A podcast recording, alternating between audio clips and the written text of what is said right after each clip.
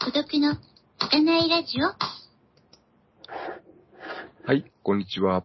大人のラジオごっこ、2月23日、554回目の10分雄三です。こんにちは、はがないりんたろうです。今回もコート雄三さんをゲストにお迎えしてお届けします。コートさんよろしくお願いいたします。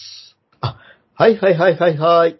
えっ、と、週に1回のですね、まあ、休館日をですね、続けられている小手蔵です。よろしくお願いしお願まいしす。ます。はい。ということは、あの、はい週6日は飲んでるってことですね。あ、まあ、飲むって言ったってね、ええその 350ml のはい。な何らかのアルコール、はい。まあ、せいぜいアルコール度数5%から7%程度のものですけど、はい。これを食事の時にええ。 1本飲んで、ええ。で、まあ、またその食事終わって、1本飲むみたいなね。まあ、そんなもんなんですけどね。その、はいで、まあ、週1回は、あの、あの、アルコールを体に入れないと。そういうことです。私は、まあ、前から言ってますけど、オールフリーを飲んで、ああ、はいはいはいはい。空き缶が溜まって困りますね。 なんかね。ああ、なるほどなるほど。はいはい。空き缶だ、それ。 では、えっと、今週は私が担当で、えー月一黒沢明、椿三十郎についてお話をしておりまして、今回その後半ということで、よろしくお願いいたします。そうです。先に、小戸さんの感想をお聞きしましょうか。あ、はは、わかりましたわかりました。うん、すいません。えーっとですね、僕ね、なんか、しっかり見たのはなんか初めてのような気がしない。はいまあ見てくると思うんだけどね、ずっと昔見てるのかなと。ええええやっぱりさあのね、前半でも話をししたように、やっぱ喜劇、ええちょっと面白かったなと思いますね。ええええあの、つつ椿三次郎めちゃくちゃ強いんですけど。 めちゃくちゃ強い。はい。ね、めちゃくちゃ強くてね、あの、いい一番こう、き起点も効いて頭もいいって感じでね、ええね、若侍9人いるけどなんか、ね、だらしない感じではありますけ不ど、合の衆的な。殺し的な。で、なんであれ9人なんですかね ?8 人じゃいかんかったのかとかね、ああ。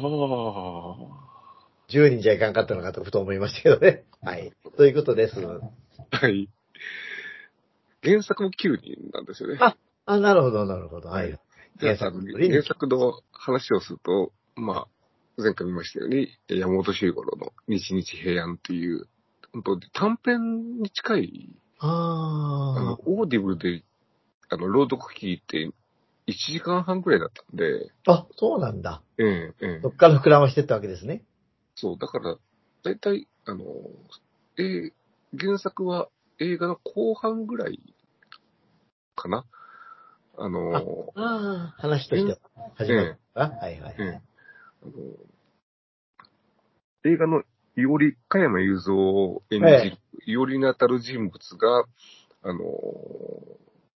国元から江戸に向かってる途中で、えー切腹をしようとしている浪人に会ってしまうっていうところから話が始まって、そうなんだ。へええーその浪人が、あの、その説明では30枚ぐらいのへえ小ざっぱりした侍ということで。で、まあ、それが主主人公で、あの、映画ではつ、まあ、椿三十郎になるんですけども、だはいキャラクターが全然違ってて、すごい丁寧な言葉で、えー話してあまり暴力的でもない。あ、そうだ、そうだ。 こえうで、あの、彼は、あの、そのお家で騒動を解決して、そこに志願することが目的でえああ、そういうことやねっ。てるっていう。そういう、で、それで、そういう、それをもとに黒沢明が、あの、脚本を書いたんで、あの、で、なんかね、フランキー堺を主演にしして、想定してたからって、ウィキペディアに書いてあったんだけど、本当かね。だから、そう、そんなんじゃっていうことで、あの、東宝が難色を示して映画化が ああ。でできなかったという。ねだってく、あの、つ椿三十郎は別に士官する気全然なかったもんね。そうそうそうそう。 う。士官しといた方がいいじゃんと思うんだけど、やっぱ りね、セブンねねあのあの時代で考え たら、だってね、どうやって食っていくんだって話だもんね。今後。から、あのーこれもウィキペディア、ウィキペディアだから、なんか、ウィキペディアに書いてあったかなあのーまあ前回も出た、あの、捕まってしまう侍、小林圭司という、はいはい彼のイメージがその、原作の主役のイメージっていうへえ。感じ。あ、そうなまのあ、あんまりそんな、あれちょっと、あれはあれでちょっと抜けた感じもします、しますけれどそもうだ、ね。うんええあれを切れ物にした感じのへえ割とや柔らかい。柔らかいけど芯がし、芯はしっかりしてるうん。そんな感じの主人公で。で、はい。クライマックスは、あの、うまくいったら火をつけるっていう話だったんですね、原作は。ああ、なるほど、なるほど、なるほど、なるほど、なるほど。はいはいはい。で、映画は、それはやめ、やめなさいって言われて、じゃああ、あ、そう椿だを流すという風になったっていね、う。あの、福田だったらねうん、で椿を流す、ね、で、綺麗だわなんて言ってたもんね。あの、奥方ってあれなんですよね。有名な女優さんですよね。 入江隆子。ね、いや、ね、あの、化け猫女優ってやってた。そうそうそう。ですよね、はい。あの、椿は、撮影の時は黒く塗ってたそうですね。へえ。あの、黒く塗った方が赤赤く見える。白 く見える。ああ、そういうことね、白黒だもんえね。えええああ、はあ、はあ、は本当はパートカラーで、クライマックスだけは隠し、椿だけは隠したかったけども、技術的に難しいからやめたって いう。あ。ああ、そうなの。まあ、今だったら簡単にできちゃうかもしれないけどね。あ、と、あの、これ、リメイクされてるの知ってますあかあ、そうそう、見てないけどね、知ってる、知ってる、知ってえる。えうんあの、森田清水監督で、はいはい。えーっと、椿三十郎を小田裕二がやっドライて、ブがやってんだね。で、敵の室戸を豊川悦司がああ、なるほど。えやって、あの、私、映画館で一回見て、テレビでやった時もう一回見たような気がする。ねえ、これ見てない、見よあの、これ、ちょっとねなんかやっぱり、あのえ、小田裕二のがあまり、その、三船敏郎ほどワイルワイルドじゃないというあかあ、テレビが足りないんですけど、その点が物物足りないかなっていう。う。ああ、なるほどね。まあ、ワールドさん、ちょっと、なかなかね、今、三船と調べたい人っていないもんね。当時も思ったんだけども、あの、主役渡辺謙で、で、仇役真田広之にしたら、世界でヒットしたんじゃないかって気もししないでもない。なるほど、なる、あ、はいそうだね。ええ渡辺県に真田広樹いいかもしれんね。まあそういうキャスティングができなかったのかもしれないけども。今からでも作ってほしい よね。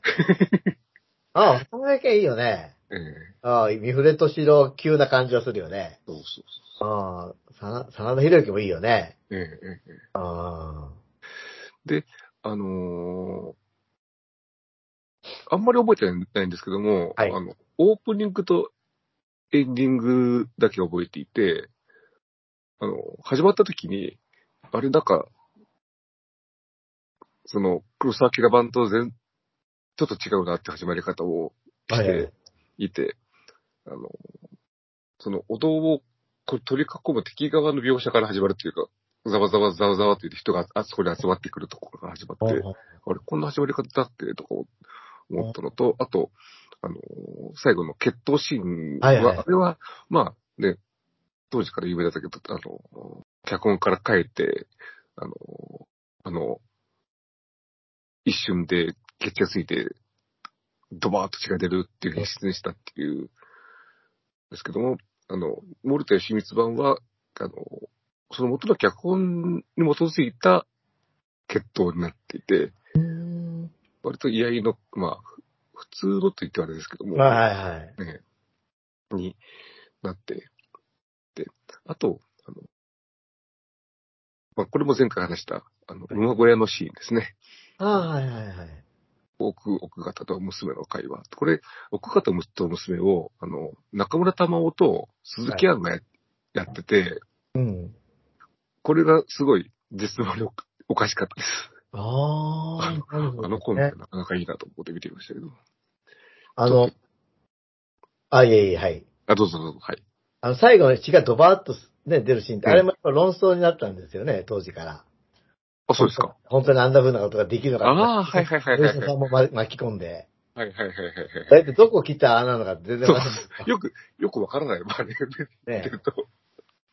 まあ、ああいうの作りたかったのかな、やっ ぱり。あれね、でも、ね、すごい、すごいですよね。失敗したらもう、もう一遍。まあでもあれだよね、なんか、あの、わ、わ、若い子が酔っ払ってゲロ吐いたみたいな感じで、 ね、えゲロ風車みたいな感じがあるけどね。ええまあちょっとそういうことです。はい、ごめんなさい。でもあれ以降、その、切ったら血が出るとかそういう描写が時代劇にああ、そうか、そうか、そうあっか。たらしいですね。それまではちょっとお約束みたいな感じのあれだもんね。そうそうそうそうん。う。で、なんか黒沢明が、あの、それが嫌で、えー、赤ひげでは、その、刀は使わない刀は使わずに、えー殴って骨を折るという、 そういう、ね、あれもめちゃくちゃ強すぎるけど ね。強いよ、あれも。いくら、あの、医者でね、だでもね、えー骨継ぎとかそういうことできるともいい。あれもめちゃくちゃ強かったよね。 というわけで時間になってしまったんであれですけども、本当に、あの、椿さん十郎、あの見て損はしない、そうですね。ええ、日本映画つ、まあ、世界的にも、あの、評価が高いというか、面白い映画だと思いますので、ぜひ、この機会に、えー見ていただけたらというふうに思います。はい、得意です。まあ、月1は、次回は、その、元となった用心棒ですね。あ、40分。はい、了解です。はい。よろしくお願いいたします。では、ここまでお聞きいただき、ありがとうございました。ありがとうございました。またねはがない、りんたろうの孤独のラジオ。孤独の儚いラジオ